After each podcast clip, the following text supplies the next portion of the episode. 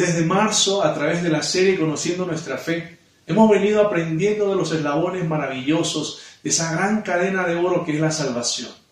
Pues vimos que el predestinado no se pierde porque fue llamado para ser justificado, santificado y glorificado por Dios. Hoy llegamos al final de la serie, conociendo nuestra fe. Y qué mejor manera de terminar esta serie hablando de la glorificación, el estado final de los creyentes verdaderos que tendrán lugar en la eternidad con Cristo reinando y disfrutando de su gloria. Allí habitaremos en los lugares celestiales con cuerpos redimidos, glorificados y gozando de la herencia preciosa y eterna que Cristo prometió. Pero mientras esperamos por ese glorioso día, ¿qué hacemos? No es que vamos a esperar sentados y con los brazos cruzados. No, no, al contrario. Tenemos que prepararnos. Y hoy vamos a ver cómo nos preparamos para ese, para ese día de gloria que está reservado para nosotros y la responsabilidad que tenemos mientras esperamos por ese día de gloria. Lee conmigo, por favor, 2 de Corintios en el capítulo 4 del versículo 16 al 18. Y la palabra de Dios dice, por tanto, no nos desanimamos. Al contrario, aunque, fuera, aunque por fuera nos vamos desgastando, por dentro nos vamos renovando día tras día. Pues los sufrimientos ligeros y efímeros que ahora padecemos producen una gloria eterna que vale muchísimo más que todo sufrimiento. Así que no nos fijamos en lo visible, sino en lo invisible, ya que lo que se ve es pasajero, mientras que lo que no se ve es eterno. Ora conmigo, por favor. Padre, necesitamos de tu verdad. Necesitamos, Señor, de, tu sabiduría. Necesitamos de, de tus promesas. Necesitamos, Señor, de esa esperanza maravillosa que tú tienes para cada uno de nosotros. Hoy queremos escucharte. Espíritu Santo, ayúdanos. Prepara nuestros corazones, nuestras mentes y que estemos dispuestos, Señor, a escuchar tu palabra. En el nombre poderoso de Cristo Jesús. Amén. En los versículos que hemos leído, el apóstol Pablo nos muestra tres verdades importantes que nos permitirán prepararnos para ese día glorioso. Y la primera verdad nos dice, no te desanimes, no te desanimes. Vivimos en un mundo imperfecto, lleno de dolor, aflicciones, y sabemos que hay sufrimiento. Y lo vemos implícito también en las escrituras. Por ejemplo, en Romanos 8 encontramos que habrá ansiedad, sujeción a la futilidad, esclavitud a la corrupción, gemidos, dolores de parto, debilidad. Además vemos que habrá tribulación, angustia, persecución, hambre, peligro, espada. Como vemos, el sufrimiento es parte de nuestras vidas mientras caminamos en este mundo. Y naturalmente reaccionamos al sufrimiento con desánimo, Vemos que es más fácil desanimarnos y rendirnos frente a las adversidades, situaciones complicadas, problemas, dificultades, la aflicción y el dolor. Sin embargo, el apóstol Pablo, quien en carne propia experimentó debilidades, enfermedades, lesiones, presiones, frustraciones, decepciones y sufrimientos terribles que traían decadencia y desgaste a su vida terrenal, nos dice en el versículo 16, por tanto, no nos desanimamos. Escucha bien, no nos desanimamos. Al contrario, aunque por fuera nos vamos desgastando, por dentro nos vamos renovando día tras día. Pablo entendió que aunque por fuera estaba siendo desgastado por todas las circunstancias adversas que estaba atravesando, interiormente era renovado. Y así como Pablo, nosotros podemos responder de la misma manera, porque su verdad es nuestra verdad también.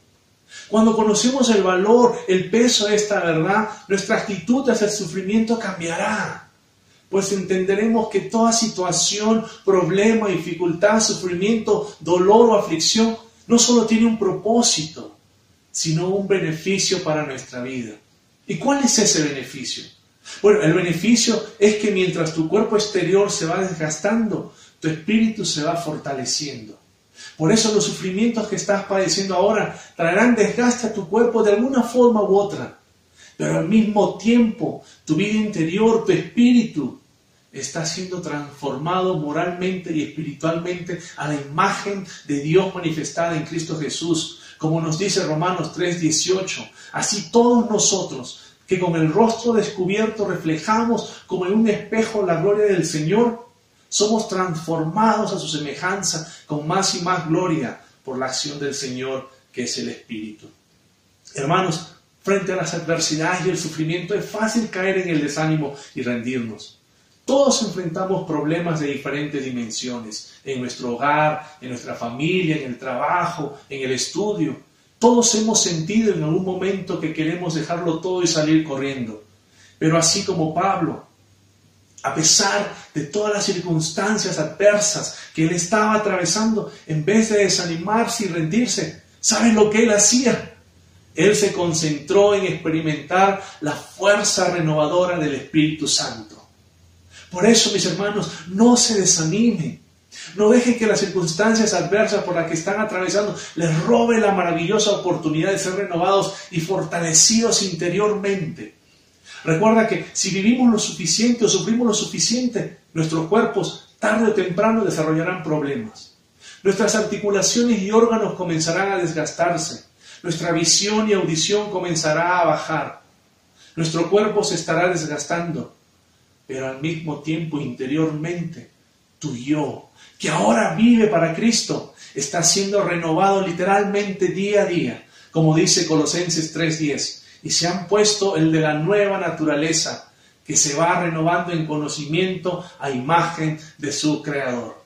Mis hermanos, esta renovación es un proceso en marcha, ocurre día a día, poco a poco, tu cuerpo gradualmente pierde vigor, pero al mismo tiempo en Cristo gana en vigor, gana en poder y crece en fe. Y sabes, y esto te hace más como Jesús. Por eso, mis hermanos, no nos desanimemos.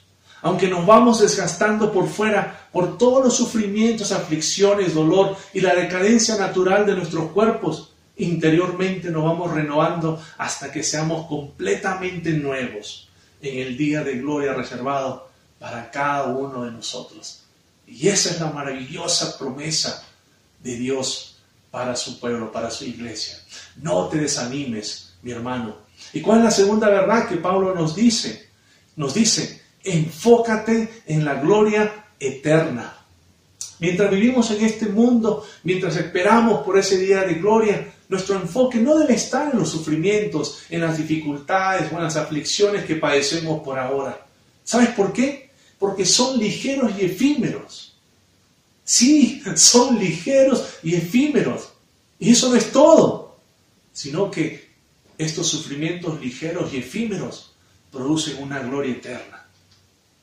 Así nos dice Pablo en el versículo 17, nuestros sufrimientos ligeros y efímeros que ahora padecemos producen una gloria eterna que vale muchísimo más que todo sufrimiento. ¿Cómo nuestros, nuestros sufrimientos ligeros y efímeros producen una gloria eterna? Bueno, porque los sufrimientos son temporales. Efímero significa temporal. O sea, los sufrimientos solo pueden durar una vida y nada más. Los sufrimientos de ahora no sobrevivirán a esta vida presente. Por lo tanto, mis queridos hermanos, tus sufrimientos, tus aflicciones, tu dolor tienen un final y no tendrán la última palabra en tu vida. También los sufrimientos son ligeros, pero un momento, un momento. ¿Cómo ligeros? ¿Acaso el apóstol Pablo está siendo insensible con los sufrimientos de otros? No, no, para nada. Pablo en carne propia experimentó sufrimientos terribles, como, como explica en 2 de Corintios, en el capítulo 11, del versículo 23 al 27. Él nos dice, he trabajado más arduamente, he sido encarcelado más veces, he recibido los azotes más severos, he estado en peligro de muerte repetidas veces, cinco veces recibí de los judíos los 39 azotes, tres veces me golpearon con varas, una vez me apedrearon, tres veces naufragué y pasé un día y una noche como náufrago en alta mar. Mi vida ha sido un continuo ir y venir de un sitio a otro, en peligros de ríos, en peligros de bandidos, peligros de parte de mis compatriotas, peligros a manos de los gentiles, peligros en la ciudad, peligros en el campo, peligros en el mar y peligros de parte de falsos hermanos. He pasado muchos trabajos y fatigas y muchas veces me he quedado sin dormir. He sufrido hambre y sed y muchas veces me he quedado en ayunas. He sufrido frío y desnudez. Pablo en verdad sufrió. En verdad sufrió. Los sufrimientos de Pablo fueron reales. Fueron reales. Pero sabes, sus sufrimientos ante los ojos del mundo eran difíciles, eran terribles. Pero ante los ojos de la gloria eterna eran ligeros eran ligeros. Esto no quiere decir que fueron fáciles y sin dolor, sino que en comparación con lo que viene, son como nada, en comparación con el peso de la gloria que viene, son como plumas en la balanza. Podemos escuchar a Pablo diciendo, ¿estás sufriendo? ¿Estás sufriendo? Ven, pon en un lado de la balanza todos tus sufrimientos.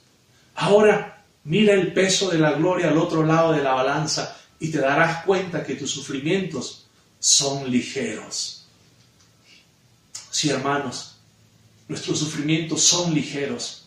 Son ligeros comparados con lo que otros sufren. Son ligeros comparados con lo que merecemos. Son ligeros comparados a lo que Jesús sufrió por nosotros. Son ligeros comparados a las bendiciones que disfrutamos. Son ligeros mientras experimentamos el poder y la ayuda de la gracia de Dios.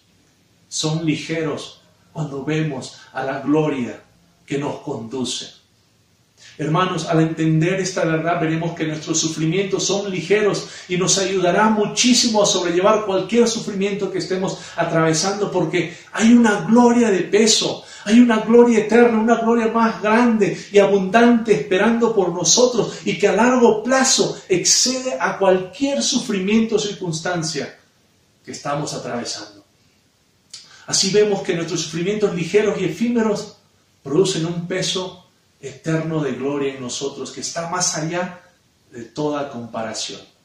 Pablo sabía que sus sufrimientos producían un peso eterno de gloria más allá de toda comparación.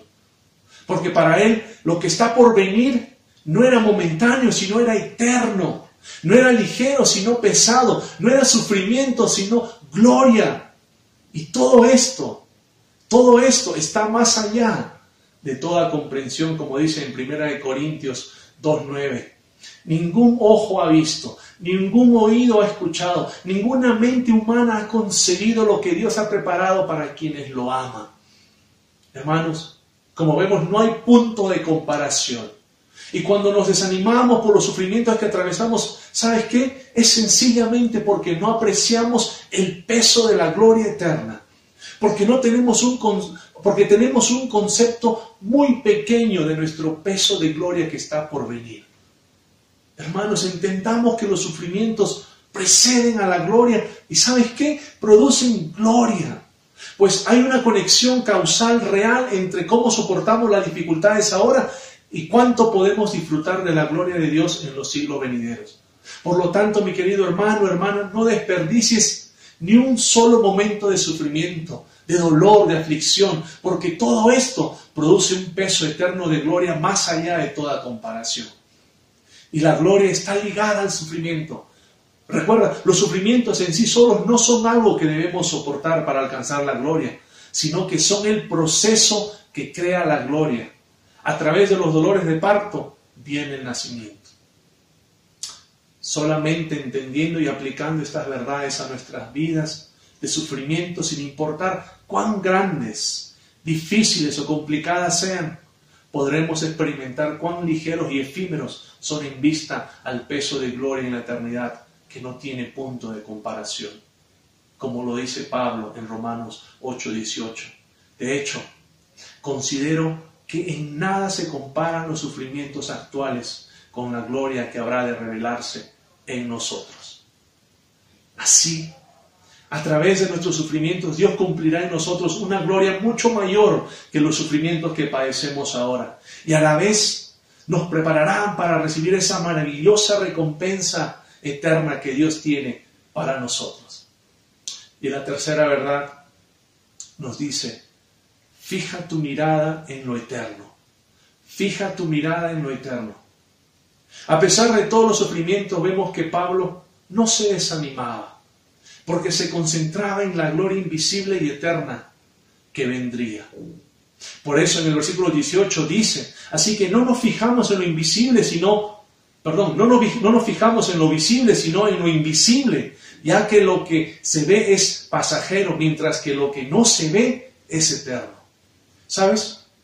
Dios podría ofrecerte toda la gloria en el universo para evitar que pierdas el corazón y renueves tu espíritu día a día.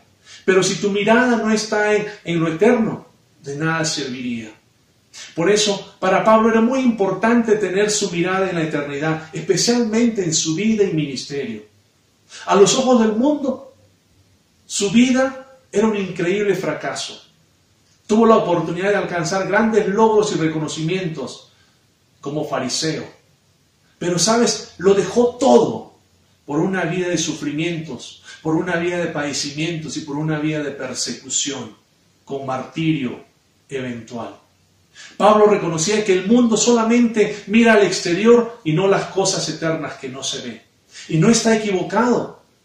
Nuestro mundo, nuestro mundo igualmente opera desde un punto de vista muy limitado en el tiempo. Su perspectiva y filosofía que presenta es, vive cada momento al máximo ahora. Tienes que probarlo ahora. Solo pasas por aquí una vez. No hay mañana, solo tienes hoy. Aprovecha el día. Eso es lo que te dice el mundo. Y sabes, pero esta perspectiva y filosofía es errónea. Y si nos dejamos influenciar y seguimos esta corriente, las acciones que tomaremos serán incorrectas. Pero Pablo nos dice más bien, vive tu vida ahora con una conciencia en la eternidad. Ve tus problemas, ve tus dificultades, ve tus sufrimientos con la conciencia de la gloria que vendrá. Sí, mi hermanos, eso es lo que tenemos que hacer. Si fijamos nuestra mirada en nuestros problemas y los sufrimientos actuales, vamos a caer en el desánimo y la desesperación. Pero si vemos nuestros problemas y sufrimientos actuales a la luz de nuestra gloriosa herencia en el cielo, estaremos ganando y creciendo en nuestra fe y preparándonos para entrar, para enfrentar esta vida de diferente manera. Y así ya no fijaremos nuestra mirada en las cosas que se ven, los sufrimientos ligeros y efímeros, porque nuestra mirada está en las cosas que no se ven, apreciando el eterno peso de la gloria. Mi hermano, mi hermana, amigo, por eso hoy quiero animarte. No te desanimes por los problemas que ves en este mundo terrenal, porque son temporales y duran poco tiempo. Tal vez estás atravesando sufrimientos, problemas, circunstancias, aflicciones o cualquier carga pesada que estás llevando. Sea lo que sea que estés atravesando, sin importar el tiempo que llevas padeciendo, te animo a que lo veas en vista de la eternidad.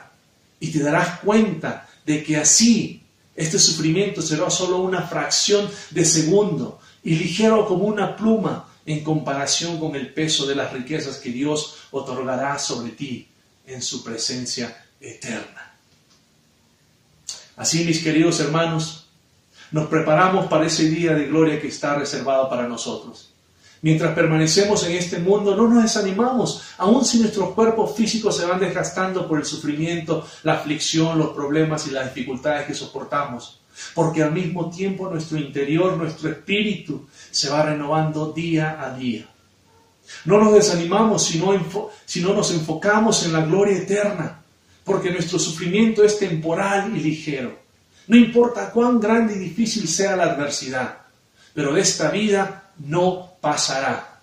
Por el contrario, aprovechamos cada momento de dolor, de aflicción y sufrimiento, porque sabemos que cada uno de estos producirá en nosotros un peso eterno de gloria, más allá de toda comparación.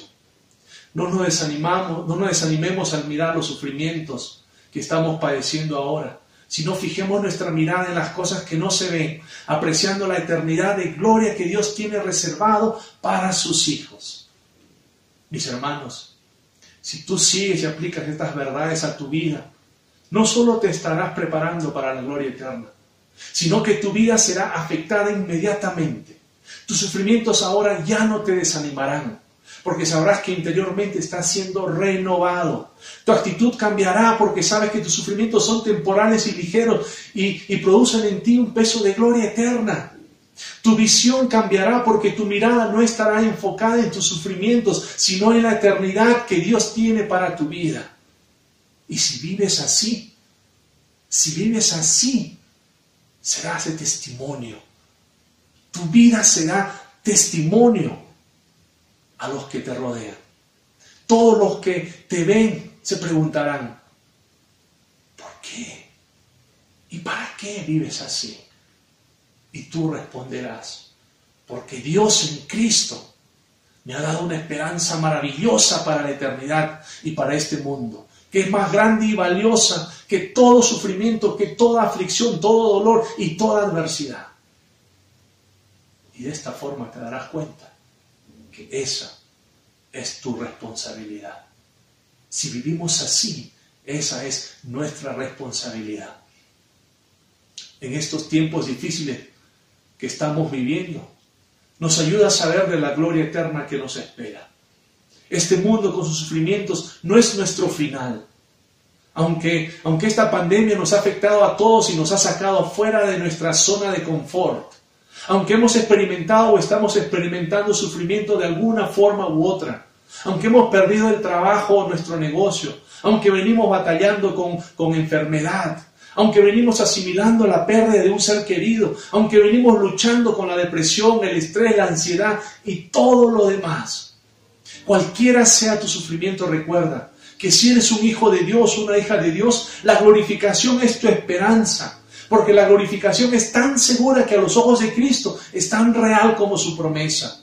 Y la promesa de Jesús, el Rey de Reyes, el Señor de Señores, el Dios Todopoderoso, el Creador del universo y de todo cuanto existe, es que ha preparado una morada celestial para ti, para que vivas con Él por toda la eternidad, sin sufrimiento, sin dolor, sin pecado. Todo será perfecto y puro por siempre y para siempre. Y esta es la promesa para todos los redimidos. Esta es la verdad para todos los que han nacido de nuevo. Mi hermano, mi hermana, oye bien lo que voy a decirte. Si Cristo Jesús es tu Señor y Salvador, entonces no hay sufrimiento en el mundo que te aparte o te impida recibir la promesa de la glorificación. Porque la obra que Cristo empezó en tu vida, ¿sabes qué? La va a terminar. La victoria de los redimidos es inevitable contra cualquier probabilidad aparentemente insuperable. Los redimidos terminarán en la gloria. Porque mira lo que dice Romanos 8:37 al 39. Porque en todos somos más que vencedores por medio de aquel que nos amó. Estamos convencidos de que ni la muerte, ni la vida, ni los ángeles, ni los demonios, ni lo presente, ni lo porvenir, ni los poderes, ni lo alto, ni lo profundo, ni cosa alguna en toda la creación podrá apartarnos del amor que Dios nos ha manifestado en Cristo Jesús nuestro Señor. Y ahí en tu casa dile amén. Dile amén. Porque esta maravillosa promesa es para ti, que eres un cristiano nacido de nuevo. Pero si aún no has nacido de nuevo, ¿qué estás esperando? Hoy es el día de salvación. Pide a Dios que abra tus ojos a tu pecado Pide a Dios que abra tus ojos y puedas ver la rebeldía de tu corazón. Arrepiéntete y ven a los brazos de Dios y pídele perdón por tus pecados y acepte el sacrificio perfecto y puro de su Hijo Jesucristo en tu lugar en la cruz del Calvario. Recibe su perdón y salvación y habrás nacido de nuevo. Y serás un hijo redimido de Dios y recibirás las promesas de esta glorificación preciosa. Hermanos, y esta es la verdad de la glorificación. Si alguien te pregunta cómo sabes si vas al cielo cuando mueras, responderás porque has entendido el significado de cada uno de los verdaderos eslabones de la salvación. No dirás que vas al cielo porque una vez oraste y le dijiste a Jesús que venga a tu corazón y viviste una vida sin cambio. No, sino que en lugar de eso responderás, voy al cielo porque Dios me escogió para Él y me predestinó para la gloria. Él ha llamado a mi vida poderosamente para sacarme de la rebelión y la incredulidad y perdonarme en Cristo. He sido justificado. Mi pecado fue hacia Jesús y su justicia vino a mí. Hoy descanso en el pacto jurado de Dios de que Él me hará caminar en su voluntad. El que no escatimó a su propio Hijo, sino que lo entregó por mí, por su Espíritu me hará satisfacer los justos requerimientos de la ley. El pecado no tendrá más dominio sobre mí, porque ahora estoy bajo el gobierno de la gracia soberana y esa gracia reinará a través de la justicia hasta la vida eterna. Porque fue Dios el Padre que lo planeó desde la eternidad. El Hijo llevó a cabo la salvación. Y el Espíritu lo está logrando hoy en mi corazón. Es Él quien, obra en, en mí el querer como el hacer para su beneplácito. Y el que comenzó esta obra en mí la completará hasta el día de Cristo Jesús. Y esto es tan cierto como la promesa y el poder de Dios soberano. Y por tanto sé que voy al cielo, porque a los que justificó, a esos también los glorificó. Y esa es la verdad para ti, de Dios para ti, como su hijo, como su hija. Acompáñame en oración. Padre bueno y eterno, reconocemos que muy a menudo vemos las cosas desde un punto de vista humano. No vemos las cosas a través de tus propósitos y tu gloria eterna. Y nos abrumamos por los detalles de los sufrimientos de hoy. Por favor, oh Dios, amplía nuestra fe y nuestra perspectiva. Enséñanos a fijar nuestros ojos en lo que es importante y duradero no en lo que es trivial y fugaz. Ayúdanos, oh Dios, a ver las cosas como tú las ves y así trascender nuestro mundo limitado al tiempo para vivir en Cristo en los lugares celestiales. En el nombre de Jesús. Amén. Que tengas un bendecido día y nos vemos pronto.